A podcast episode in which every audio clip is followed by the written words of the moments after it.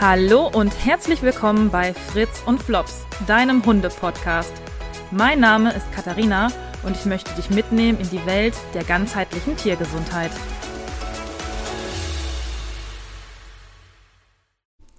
In dieser Folge möchte ich mit dir über Hundefutter sprechen. Und ich glaube, kaum ein Thema ist so emotional behaftet und kontrovers diskutiert wie das Thema Hundefutter und Hundeernährung.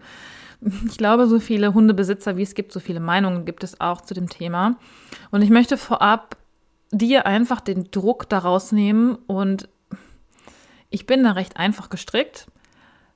Im Endeffekt ist es egal, was du deinem Hund fütterst, solange dein Hund gut versorgt ist mit allen Vitaminen und Nährstoffen und solange es deinem Hund gut geht. Das mal vorab. also, ähm, wenn ich wieder sehe oder oft sehe, höre ich, dass sich Hundebesitzer über die in Anführungszeichen richtige Hundeernährung streiten, ob nun Trockenfutter, Nassfutter oder Barf.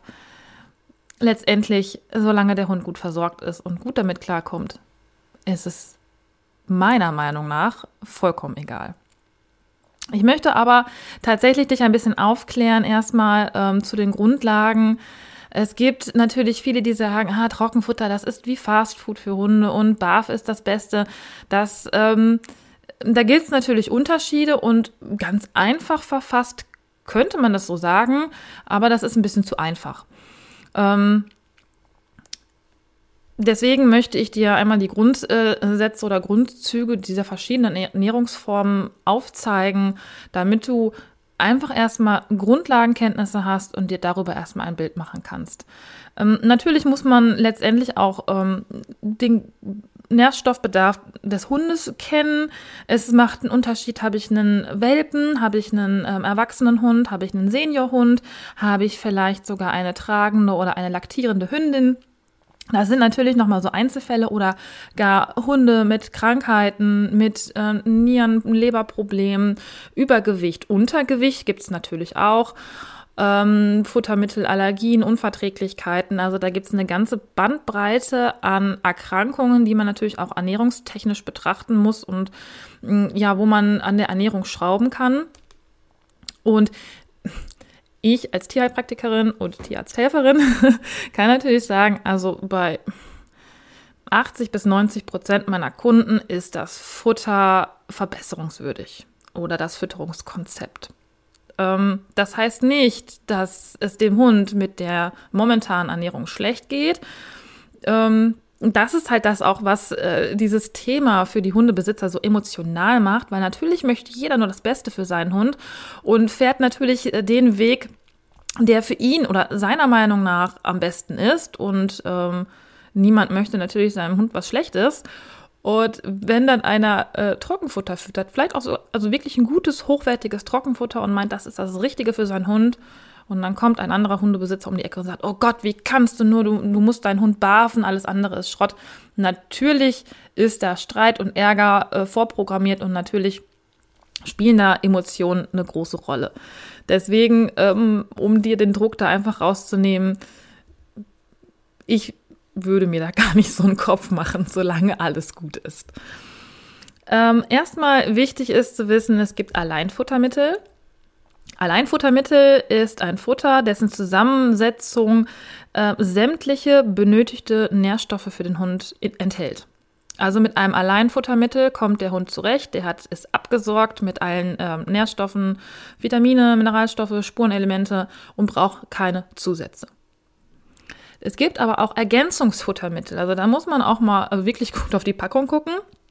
Es steht meistens noch relativ klein drauf. Es gibt ähm, äh, Ergänzungsfuttermittel, die halt nur einen Teil der Ernährung ausmachen, wo man dann ähm, vielleicht noch ein Pülverchen dazu geben muss oder ein Öl dazu geben muss oder eben halt eine andere Komponente, weil nicht alles in diesem Futter enthalten ist. Das ist wichtig zu wissen. Nicht, dass ich ähm, ja, meinem Hund jahrelang ein Ergänzungsfuttermittel fütter, wo entscheidende Anteile an Nährstoffen einfach fehlen.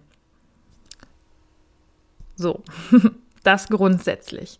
Und dann gibt es natürlich, ich glaube, das weiß jeder Hundebesitzer, gibt es diese drei großen ähm, Hauptformen an Hundefutter. Und zwar ist das das Trockenfutter, das Nassfutter und das Barfen, also das Rohfleischfüttern. Es gibt es gibt auch noch, das werde ich hier nicht besprechen, weil es wirklich eine kleine Sparte ist und für die meisten Hundebesitzer, glaube ich, eher uninteressant. Es gibt die Paleo-Hundeernährung, die so nah wie möglich ähm, an das natürliche, ursprüngliche rankommen will. Da kann man sich jetzt nämlich wieder streiten, wie war oder ist die ursprüngliche Hundeernährung.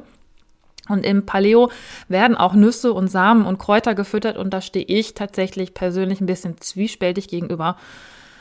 Hat da jemand Interesse dran, darf er mich gerne persönlich ansprechen. Ich werde das hier aber nicht weiter besprechen. Genauso wie das Trockenbarf ist auch eher eine Sparte, die ähm, jetzt für mich nicht eine große Rolle spielt. Es gibt relativ wenig Anbieter von Trockenbarf und ähm, ja, kann man sich auch drüber streiten, ob das jetzt nun gut ist oder nicht oder sinnvoll. Und auch da ist es natürlich dann wieder wichtig, dass die Zusammensetzung passt.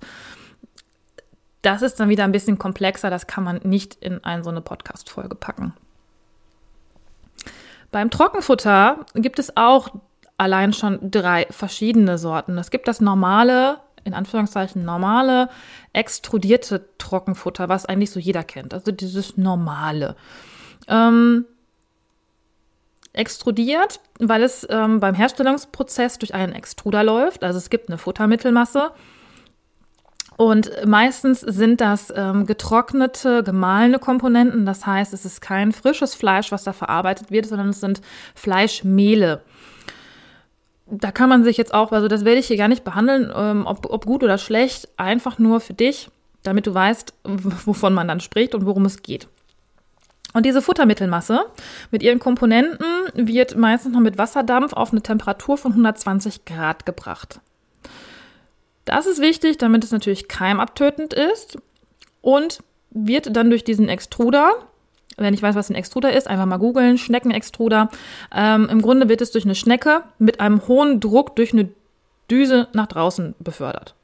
Also dann wird es wirklich rausgedrückt unter hoher Temperatur und am Ende kommen die Kroketten raus. Nachteil bei dieser in Anführungszeichen hohen Temperatur von 120 Grad ungefähr ist, dass natürlich auch viele Nährstoffe verloren gehen. Und diese Nährstoffe, also sind Vitamine und auch Fette und vor allen Dingen auch Eiweißhydrolyte, die werden im Anschluss auf die Kroketten aufgesprüht. Und das ist der Grund, warum ähm, normales extrudiertes Trockenfutter auch immer so ein bisschen fettig, klebrig ist, wenn ihr das an den Händen habt. Also ja, muss man sich auf jeden Fall die Hände danach waschen. Kann man nicht jetzt mal eben so als Leckerchen in die Tasche stecken. Also kann man schon, ist dann aber nicht so angenehm. Ähm, genau.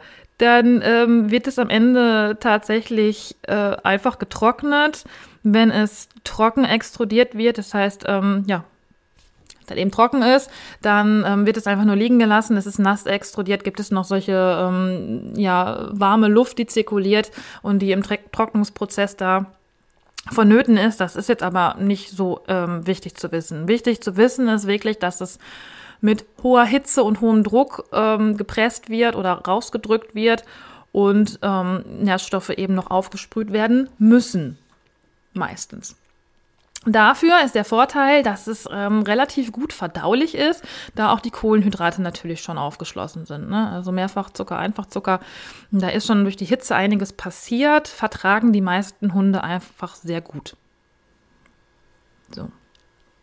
Dann gibt es ein kalt gepresstes Trockenfutter.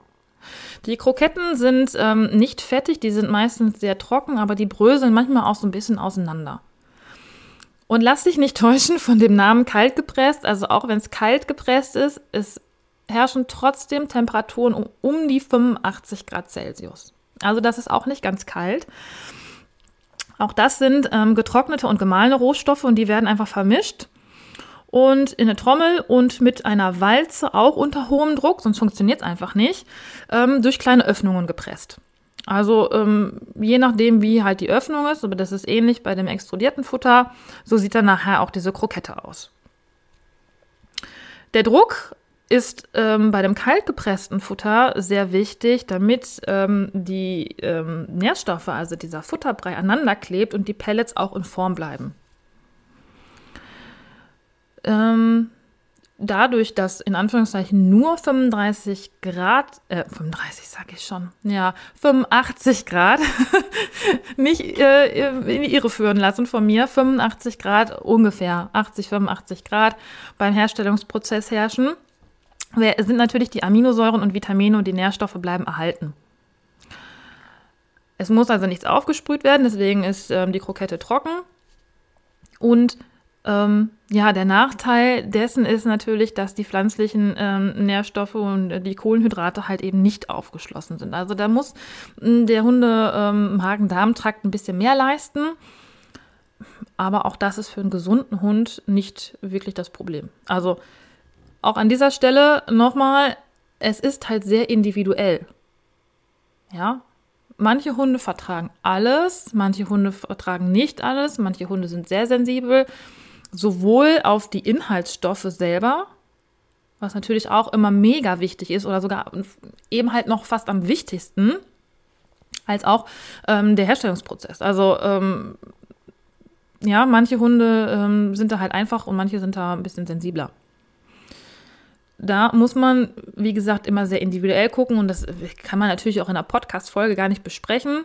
Deswegen biete ich Futterberatungen an, weil äh, jedes Tier natürlich ähm, seine eigenen Eigenarten hat, seine eigenen Vorerkrankungen oder seine eigenen äh, Vorlieben auch. Also manche Hunde mögen kein kaltgepresstes Futter, einfach dadurch, dass es so ein bisschen ja, so eine trocken mehlige Konsistenz hat, muss man halt einfach dann gucken. Die dritte ähm, ja, äh, Herstellungsart von Trockenfutter und meiner Meinung nach tatsächlich auch einfach die beste ist gebackenes Hundefutter. Also gebackenes Hundefutter ähm, ist eigentlich auch die ursprüngliche Art. Also ähm, bereits vor 150 Jahren ähm, haben die Menschen angefangen, das Hundefutter ähm, zu backen, um es haltbar zu machen. Also das war so die erste Art, okay, was machen wir? Ähm, wir backen das. Das war am logischsten. Und das ist tatsächlich auch ein sehr schonendes, aber auch sehr sinnvolles Verfahren. Also das wird natürlich auch in Futterbrei ähm, hergestellt und Oft ist es tatsächlich so, dass ähm, da eben keine Knochen- oder Fleischmehle verwendet werden, sondern zum großen Teil auch frisches Fleisch. Das heißt, der, der Frischfleischanteil im gebackenen Hundefutter ist meist um einiges höher. Nicht immer, das kommt natürlich auch auf den Hersteller an, aber meistens schon. Und dieser Futterbrei wird dann ähm, ausgestochen, natürlich ähm, auch in, in ähm, im Fließbandarbeit und wird dann ungefähr 35 Minuten bei 70 bis 110 Grad Celsius gebacken. Das ist natürlich auch von Hersteller zu Hersteller unterschiedlich. Da hat auch jeder sein, sein Patentrezept wahrscheinlich. Aber so in dem Rahmen bewegt sich das. Die Inhaltsstoffe werden schon aufgeschlossen, aber Keime werden auch abgetötet. Und trotzdem, da wir jetzt nicht die mega hohen Temperaturen haben, also die meisten Hersteller versuchen natürlich im niedrigen Temperaturbereich zu bleiben und nicht an die 100, 110 Grad zu kommen, ähm, bleiben die meisten Nährstoffe auch erhalten. Also man hat quasi alle Vorteile vom kaltgepressten und vom extrudierten Futter im gebackenen Hundefutter vereint. Im Idealfall. ähm, ja, man hat äh, frische Zutaten, das habe ich schon erwähnt, ähm, dadurch einen relativ hohen Fleisch- und Proteinanteil und vor allen Dingen auch einen hochwertigen Proteinanteil. Und da die meisten Nährstoffe erhalten bleiben, muss auch nachher nichts aufgesprüht werden. Das heißt, auch diese Kroketten sind trocken und können auch als Leckerchen in der Tasche genommen werden und es ist ähm, ja gar kein Problem und man hat keine fettigen Finger und keine dreckigen Taschen. Ich finde diese Art von Hundefutter einfach am besten. Ähm, zu diesem Aufsprühen von Vitaminen und Nährstoffen. Ähm, wie gesagt, bei extrudiertem Futter geht es meistens nicht anders. Oder was heißt meistens, es geht einfach nicht anders, dadurch, dass einfach äh, ja, viele ähm, hitzeinstabilen Nährstoffe abgetötet werden. Finde ich jetzt auch, also den Punkt finde ich tatsächlich auch nicht dramatisch. Wenn ein Hund damit gut klarkommt und gut abgedeckt ist und der Darm in Ordnung ist und alle Nährstoffe aufnehmen kann, dann ist mir das egal, ob das nachher aufgesprüht wird. Ja, man kann jetzt auch darüber wieder streiten, ja, dann sind die vielleicht künstlich hergestellt. Wenn es dem Hund gut geht, wenn der alle Nährstoffe bekommt, bin ich damit völlig fein. Was aber gar nicht geht, was auch äh, oft aufgesprüht wird, sind Aromastoffe, Zuckerzusätze, Geschmacksverstärker, ähm, unnötig viele Fette als Geschmacksträger einfach. Das geht natürlich nicht. Und da müsst ihr einfach wirklich ganz genau auf die Deklaration gucken, was steht da drauf, was steht da nicht drauf. Vieles steht einfach nicht drauf. Aber das seht ihr tatsächlich auch, wenn ihr ähm, ein gutes Hundefutter habt, habt ihr immer eine offene Deklaration. Da komme ich später noch zu. Und da ist die Wahrscheinlichkeit, dass Aromastoffe oder Geschmacksverstärker aufgesprüht werden, einfach geschwindend gering. Ja, da komme ich aber gleich nochmal zu. Ich wollte nur schon mal einwerfen, dass einfach nicht nur der Herstellungsprozess wichtig ist, sondern auch die Inhaltsstoffe oder halt viel mehr die Inhaltsstoffe. Dann gibt es natürlich Nassfutter. Nassfutter zeichnet sich natürlich durch eine hohe Feuchtigkeit aus. Die Feuchtigkeit liegt bei 70 bis 80 Prozent. Und ähm, hergestellt werden die wie so eine Dosensuppe auch. Also die Zutaten werden zusammengemischt, werden in Dosen abgefüllt und werden unter hohem Druck und hoher Temperatur, ähm, meistens so für ungefähr eine Stunde bei roundabout 120 Grad Celsius erhitzt. Ist natürlich auch komplett keimfrei in dieser Dose. Mhm. Auch da möchte ich jetzt erstmal gar nicht so werten, prinzipiell, ob besser oder schlechter als Trockenfutter, kann man so gar nicht sagen, ist einfach eine komplett andere Art und Weise, seinen Hund zu füttern. Und auch da kommt es einfach auf die Inhaltsstoffe an. Und genau das Gleiche ist nämlich der Punkt, wo ich jetzt zu komme, zu dem BAFen. Also die Abkürzung BAF steht für biologisch, biologisch artgerechte Rohfütterung. Das heißt, ähm, ich fütter meinem Hund rohes Fleisch ja, man könnte jetzt sagen, es ist ähm, am natürlichsten. Es kommt ja ähm, der natürlichen Ernährung eines Tieres sehr nahe. Es ist nicht industriell verarbeitet, es ist nicht behandelt. Ich weiß, was drin ist. Meistens. Also ich muss auch da natürlich den BAF-Lieferanten vertrauen. Ähm, aber es ist wesentlich durchsichtiger. Ich kann es mir selber zusammenstellen. Der Nachteil ist aber, ich muss mir ein Bild davon machen, was mein Hund braucht. Ich muss das einmal ausrechnen oder ausrechnen lassen und muss dann darauf achten, dass mein Hund auch alle Komponenten bekommt. Weil sonst rutsche ich super schnell in einen Mangel rein. Oder auch in eine Überversorgung. Auch Überversorgungen von zum Beispiel fettlöslichen Vitaminen sind möglich oder von Kalzium oder oder oder. Das hat man beim Trockenfutter und beim Nassfutter natürlich nicht, wenn man, also das ist natürlich auch, ähm, wenn man die Herstellerfütterungsangabe beachtet. Das sind natürlich nur Richtwerte. Das kann ich mir natürlich auch noch einmal ausrechnen, selber oder ausrechnen lassen, ob der Nährstoffbedarf meines Hundes dadurch gedeckt ist oder vielleicht sogar zu hoch ist. Ähm, und ich sehe das natürlich auch, ob mein Hund normalgewichtig ist oder ob er zunimmt oder ob er abnimmt. Aber ich habe schon mal einen groben Richtwert und so viel falsch machen kann man da eigentlich nicht. Beim BAF sieht das anders aus. Beim BAF kann ich eine ganze Menge falsch machen. Obwohl ich auch jemand bin, der sagt, nicht päpstlicher als der Papst sein. Ähm, ob da jetzt nun ein oder zwei Esslöffel Öl drin sind, das macht den Bock nicht fett oder ob du mal äh, ein bisschen Obst und Gemüse mehr oder weniger hast, ist auch nicht schlimm. Aber die Grundlagen, die müssen einfach passen. Also im BAF, äh, die Mahlzeiten, das ist eine ausgewogene Mischung aus Muskelfleisch, Innereien. Auch die Innereien ist wichtig, welche Innereien gebe ich. Also Herz zum Beispiel ist ein reines Muskelfleisch eigentlich. Ähm, Milz, Nieren, die haben alle unterschiedliche Nährwerte und die werden zu bestimmten prozentualen Anteilen in so einer BAF-Mahlzeit mit eingefügt. Genauso wie Obst und Gemüse, Öl, Jod, meistens in Form von Seealgenmehl, Knochen. Oder wenn mein Hund Knochenfressen nicht gewohnt ist, also viele Hunde haben da einfach Probleme mit, ein Kalziumersatz, also ein Knochenmehl oder ähm, ja, ein künstlich hergestelltes Kalzium, Vitamin D, oder Dorschlebertran. Also da gibt es schon ein paar Sachen, die man beachten muss und die man einfach wissen muss. Ich kenne Menschen, die ernähren ihren Hund schon jahrelang mit reinem Muskelfleisch.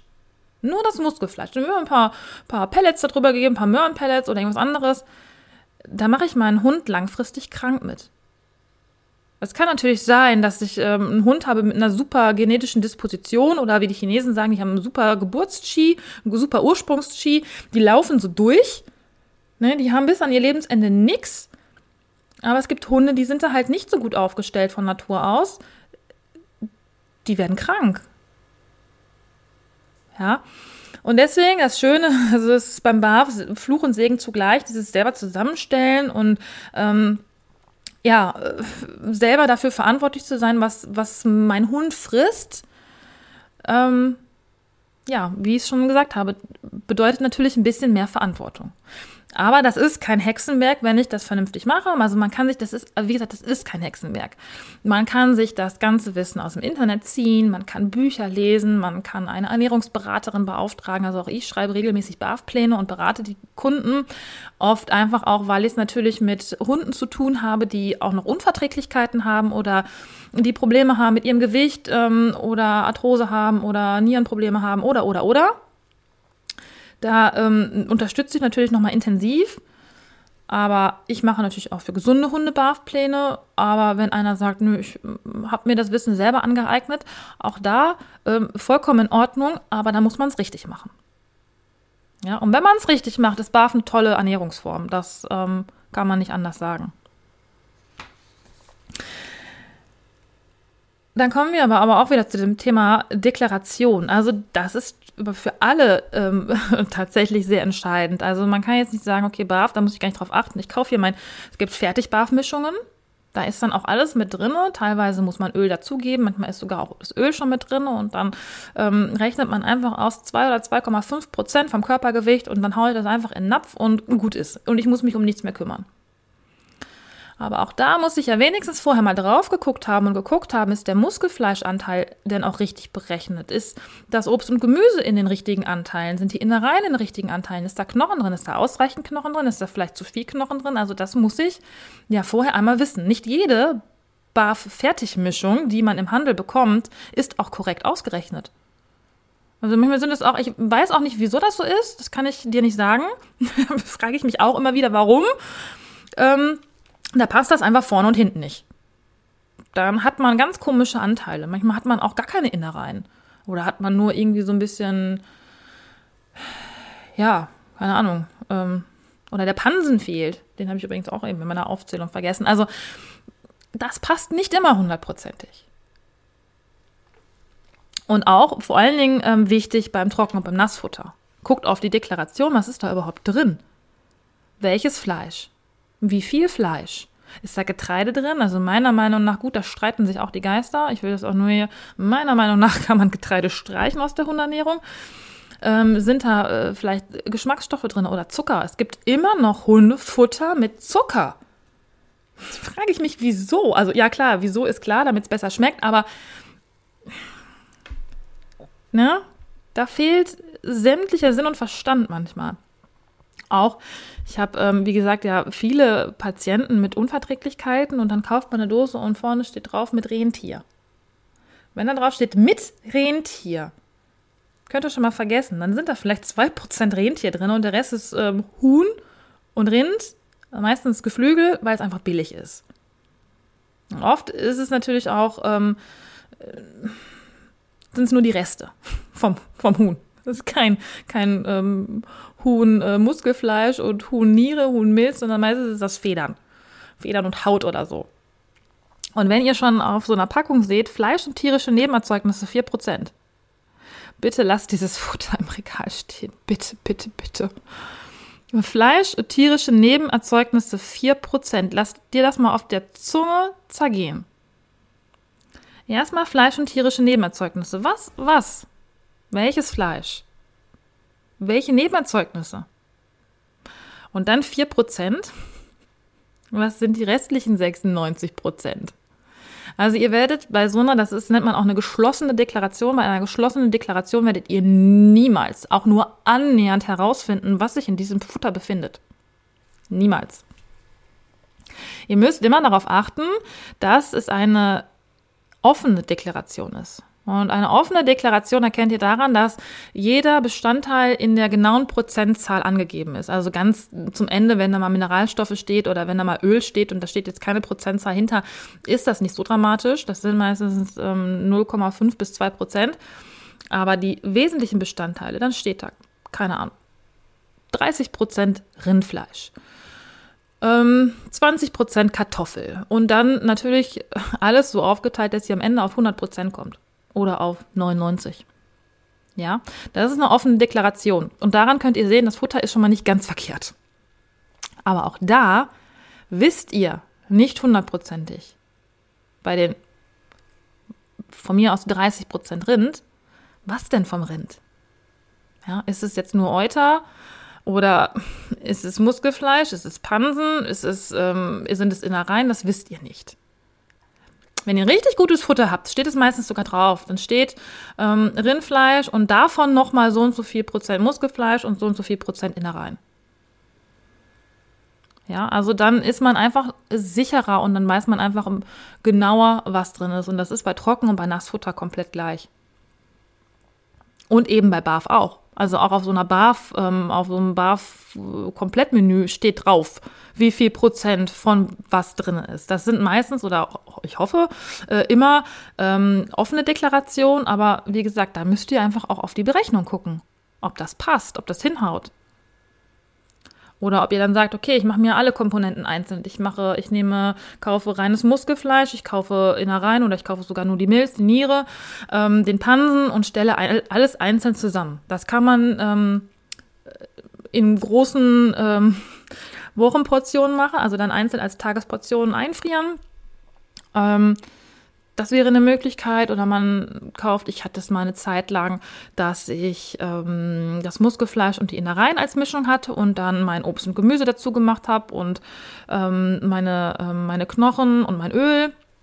Also das könnt ihr variieren. Wichtig ist, dass es halt am Ende, was, was ihr dem Hund gebt, von der Berechnung her passt. Ja. Und dann gibt es natürlich noch so Angaben wie Rohprotein, Rohfett, Rohasche, Rohfaser.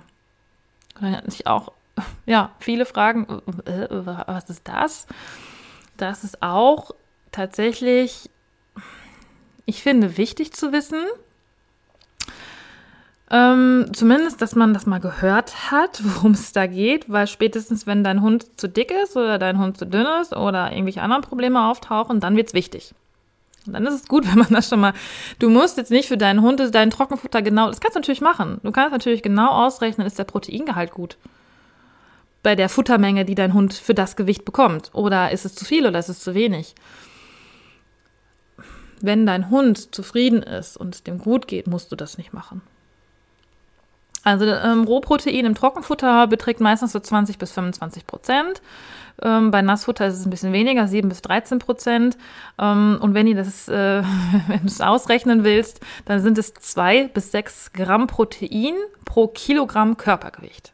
Also es ist schon eine relativ große Spanne und da ist natürlich wichtig ähm, zu wissen, was macht dein Hund. Also kleinere Hunde, kleinere Rassen brauchen ein bisschen mehr Protein als große Hunde.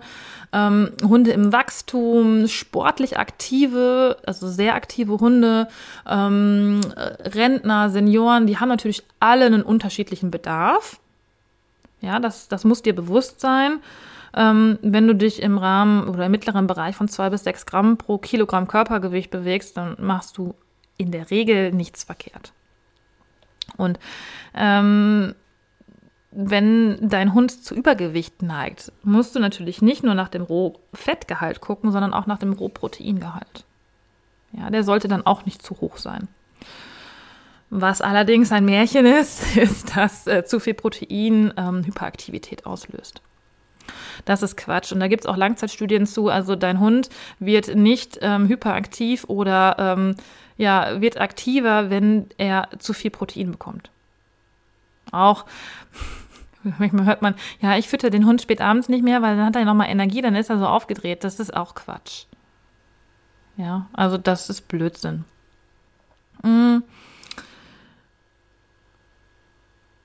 Beim ähm, es wird oft behauptet, dass der Proteingehalt beim Barfen, also bei der Rohfleischfütterung, höher ist, weil man ja einen relativ, relativ hohen Anteil ähm, Fleisch füttert. Aber auch das ist Quatsch, weil in so einer Barfmahlzeit sind maximal 80 Prozent des Futters Fleisch. Also es gibt Konzepte, da sind sogar nur 70, 75 Prozent, aber in der Regel sind es 80 Prozent der ganzen Menge sind Fleisch. Und von diesen 80 Prozent, also von dem reinen Fleisch, das Fleisch besteht ja auch nicht nur aus 100 Prozent Protein, ähm, hat das Fleisch, je nach Fleischsorte natürlich, ähm, so ein, also man nimmt so einen Durchschnittswert von 17 Prozent, also man sagt 12 bis 24 Prozent davon sind Protein. Also sind wir wieder genau in dem gleichen Bereich wie das Trocken- und das Nassfutter. Und wenn du dir den Spaß wirklich mal machen willst, rechne es mal aus. Also gerade beim Barf, wenn du dein, deine Barf-Portion für deinen Hund, für das passende Gewicht natürlich ausgerechnet hast, kannst du gerne nochmal die einzelnen Komponenten nachrechnen und du wirst genau im grünen Bereich liegen. Also wenn du alles richtig gemacht hast, dann ist bei einer ähm, richtig berechneten Barfmahlzeit der äh, Rohprotein und auch der Rohfettgehalt genau richtig. Ähm, Rohprotein auf der Verpackung sagt allerdings nichts über die Qualität des Proteins aus. Also das wird dann vor allen Dingen wichtig, wenn es um nierengeschädigte Patienten geht. Ähm, früher hat man immer gesagt, das Protein komplett runterfahren.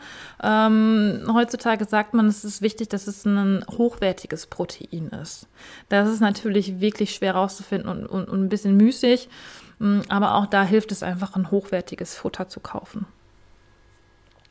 Ähm, Rohfett ist natürlich ein Energielieferant. Ähm, Rohfett ist da auch im Trockenfutter ein bisschen höher und liegt bei 8 bis 12 Prozent. Aktive Hunde sollten mehr als 15 Prozent bekommen. Ähm, Im Nassfutter ist der Fettgehalt ein bisschen niedriger, bei 4 bis 6 Prozent. Ähm, und beim BAF, ähm, ja, kann man es nicht ganz so genau sagen.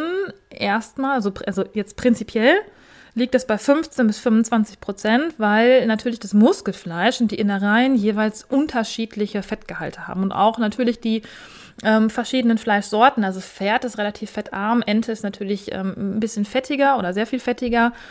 Ähm, das musst du, wenn du barfen willst, dann natürlich individuell berechnen. Und du solltest ähm, halt roundabout, wenn dein Hund normalgewichtig ist, auf einen Fettgehalt von 20 Prozent kommen auf die Gesamtfuttermenge.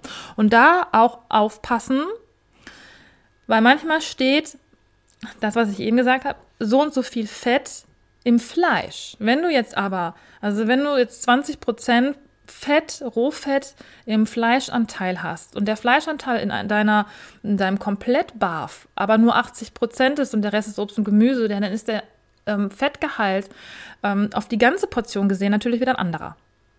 Und da musst du einfach dann gucken. Also ähm, wenn du ähm, zum Beispiel deinen Hund aufgrund einer Unver äh, Unverträglichkeit mit Pferd barfst, dann musst du mit und du machst deine Mahlzeit, stellst sie selber zusammen, dann musst du mit großer Wahrscheinlichkeit ähm, Pferdefett dazu füttern, weil das reine Pferdefleisch einfach zu mager ist. Aber wie gesagt, da kann man sich super einfach helfen. Es gibt, ähm, ich würde sagen, bei fast jedem ähm, BAF-Lieferanten oder BAF-Shop gibt es halt auch die einzelne Fettkomponente dazu. Dann kannst du Fett zufügen. Und auch da, also es ist wirklich so ein bisschen, bisschen Rechnerei, auch da musst du aufpassen, weil ähm, Pferdefett oder Rinderfett hat ja nicht 100% Fett. Also ich, boah, ich müsste jetzt lügen, es sind so 80 bis 90% Fett, weil da ist ja auch Wasser drin. Ja, und dann musst du das natürlich wieder runterrechnen. Es gibt es aber auch als Rechner, glaube ich, im Internet, aber es ist jetzt auch kein Hexenwerk, das einmal runterzurechnen und dass deine komplette BAF-Mahlzeit auf 20 Prozent kommt.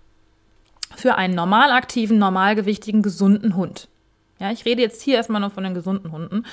Ähm, letztendlich, wenn dein Hund Probleme bekommt mit dem Gewicht oder mit Krankheiten, dann muss man einfach nochmal genau gucken. Also das würde jetzt hier in dieser Podcast-Folge einfach viel zu weit führen. Auch die einzelnen Grammzahlen, wie viel Muskelfleisch, wie viel Innereien sind in einer BAF-Mahlzeit.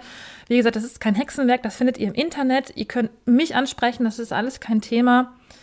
Aber das wäre jetzt hier einfach zu viel. Ähm, Rohasche ist immer so, ähm, da frage ich mich, Asche? Ist Asche im Futter? Nein, es ist keine Asche im Futter. Die Rohasche, es ist interessant, das ist das, was ähm, übrig bleibt, wenn man das Futter verbrennt. Also da werden natürlich Labortests gemacht und das Futter wird bei 550 Grad, also wirklich hoher Temperatur verbrannt. Und übrig bleiben da die unverbrennbaren Stoffe natürlich, die Teile, und das sind zum, zum Teil Mineralien und Spurenelemente, was ja positiv ist, aber auch Staub und Sand, was halt wiederum nicht so gut ist. Mm, und ein hoher Gehalt an Rohasche zeigt einfach auch, dass viel Knochen und Federn drin sind, also wirklich auch in Anführungszeichen billiges ähm, Fleisch, billiges Material für das Hundefutter. Und klar kann man jetzt sagen, okay, Mineralien sind ja gut und Knochen ist gut und Kalzium, aber zu viel Kalzium sollte der Hund ja auch nicht bekommen. Deswegen sollte ein Rohaschegehalt niemals über 7,5 Prozent liegen. Also beim Barfen liegt er bei 1 bis 2 Prozent, beim Nassfutter liegt er auch bei 1 bis 3 Prozent, beim Trockenfutter ist er ein bisschen höher, da liegt er so bei 4 bis 7 Prozent. Aber über 7, 7,5 Prozent Rohasche, lasst bitte die Finger von diesem Futter. Ja. Genauso mit der Rohfaser. Da muss man auch gucken, dass man da ein optimales Verhältnis hat. Idealerweise liegt die Rohfaser bei 4 Prozent. Ähm, denn die Rohfaser sind die unverdaulichen Pflanzen, äh, Futterbestandteile. Ja, die sind pflanzlichen Ursprungs und bestehen zu ein Drittel aus Zellulose. Und da muss man aufpassen, wer sich so ein bisschen mit Ernährung schon beschäftigt hat. Ähm, die Rohfaser ist nicht das gleiche wie Ballaststoffe. Also Ballaststoffe sind 100% Zellulose und die Rohfaser ist eben nur ein Drittel Zellulose. Nichtsdestotrotz ist die Rohfaser gut und positiv für die Verdauung. Aber wie gesagt, auch da nicht zu hoch. Also man kann auch sagen, je größer die, äh, je höher die Rohfaser, desto größer ist der Hundehaufen. Ja, man will ja nicht Unmengen an Hundehaufen, also das kann sehr förderlich für die Verdauung sein, aber ähm, man sollte das da auch nicht übertreiben. Und beim Barf liegt das auch bei, ja, je nachdem natürlich, ähm, was für Komponenten man hat, liegt das so bei 0,6 bis 1 Prozent beim Nassfutter auch so bei 0,5 bis 1 Prozent und beim Trockenfutter so 2 bis 5 Prozent ähm, Rohfaser. Ähm, wenn ihr unter 4 Prozent bleibt, macht ihr nichts verkehrt. Ja, das sind so die wichtigsten Facts, die ihr ähm, oder die du ähm, ja, in Bezug auf die Ernährung deines Hundes wissen musst. Hm, hat dein Hund Probleme mit dem Gewicht? Also ich gehe da oft drauf an, weil tatsächlich viele Hunde leider übergewichtig sind. Mm, äh, hat dein Hund ein Problem mit, aber auch mit Untergewicht, mit Übergewicht, macht es Sinn, nochmal die Kohlenhydrate ähm, auszurechnen. Mm, da möchte ich jetzt gar nicht so nah drauf, weit drauf eingehen. Das ist auch kein, kein kein Hexenwerk, das ist nichts Besonderes, da kann man sich die Formel irgendwie aus dem Internet ziehen oder ähm, du darfst auch gerne, wie gesagt, für solche Futtergeschichten gerne mich ansprechen. Das kann man auch oft super über Zoom machen, über Telefonate. Das ist ähm, tatsächlich jetzt kein, äh, kein Ding, wo man immer unbedingt vor Ort sein muss. Das können wir sehr gut über die Ferne machen. Ähm, und worauf ich eigentlich hinaus wollte, äh, es macht manchmal Sinn, die Kohlenhydrate nochmal auszurechnen. Also die stehen nicht auf der Packung. Manchmal habt ihr Glück und es steht die Kalorienzahl drauf. Das ist manchmal auch gut zu wissen. Mm, wichtig sind aber auch die Kohlenhydrate und die kann man einfach ausrechnen. Und dann kann man gucken, ob man da im grünen Bereich liegt oder ob der Hund einfach ein bisschen viel Kohlenhydrate bekommt. Ja. Auch wichtig sind so Sachen wie Calcium-Phosphor-Verhältnis, Vitamin D, Jod, Omega ist ein bisschen weniger wichtig, aber allgemein die Vitamin- und Nährstoffabdeckung. Nur weil ich jetzt ein Alleinfuttermittel habe, heißt das nicht, dass das Futter optimal zusammengesetzt ist. Es sind alle Nährstoffe drin, die der Hund braucht, um zu überleben. Aber es ist nicht gesagt, dass die Zusammensetzung optimal ist.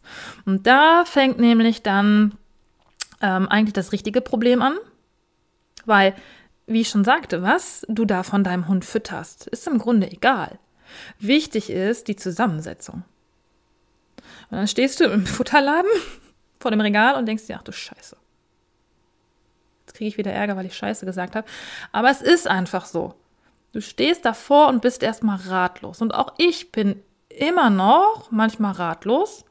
Und ich habe es auch schon gemacht. Ich bin auch schon mit Kunden zusammen in den Futterladen gegangen und habe geguckt, weil nicht nur die überfordert waren, sondern also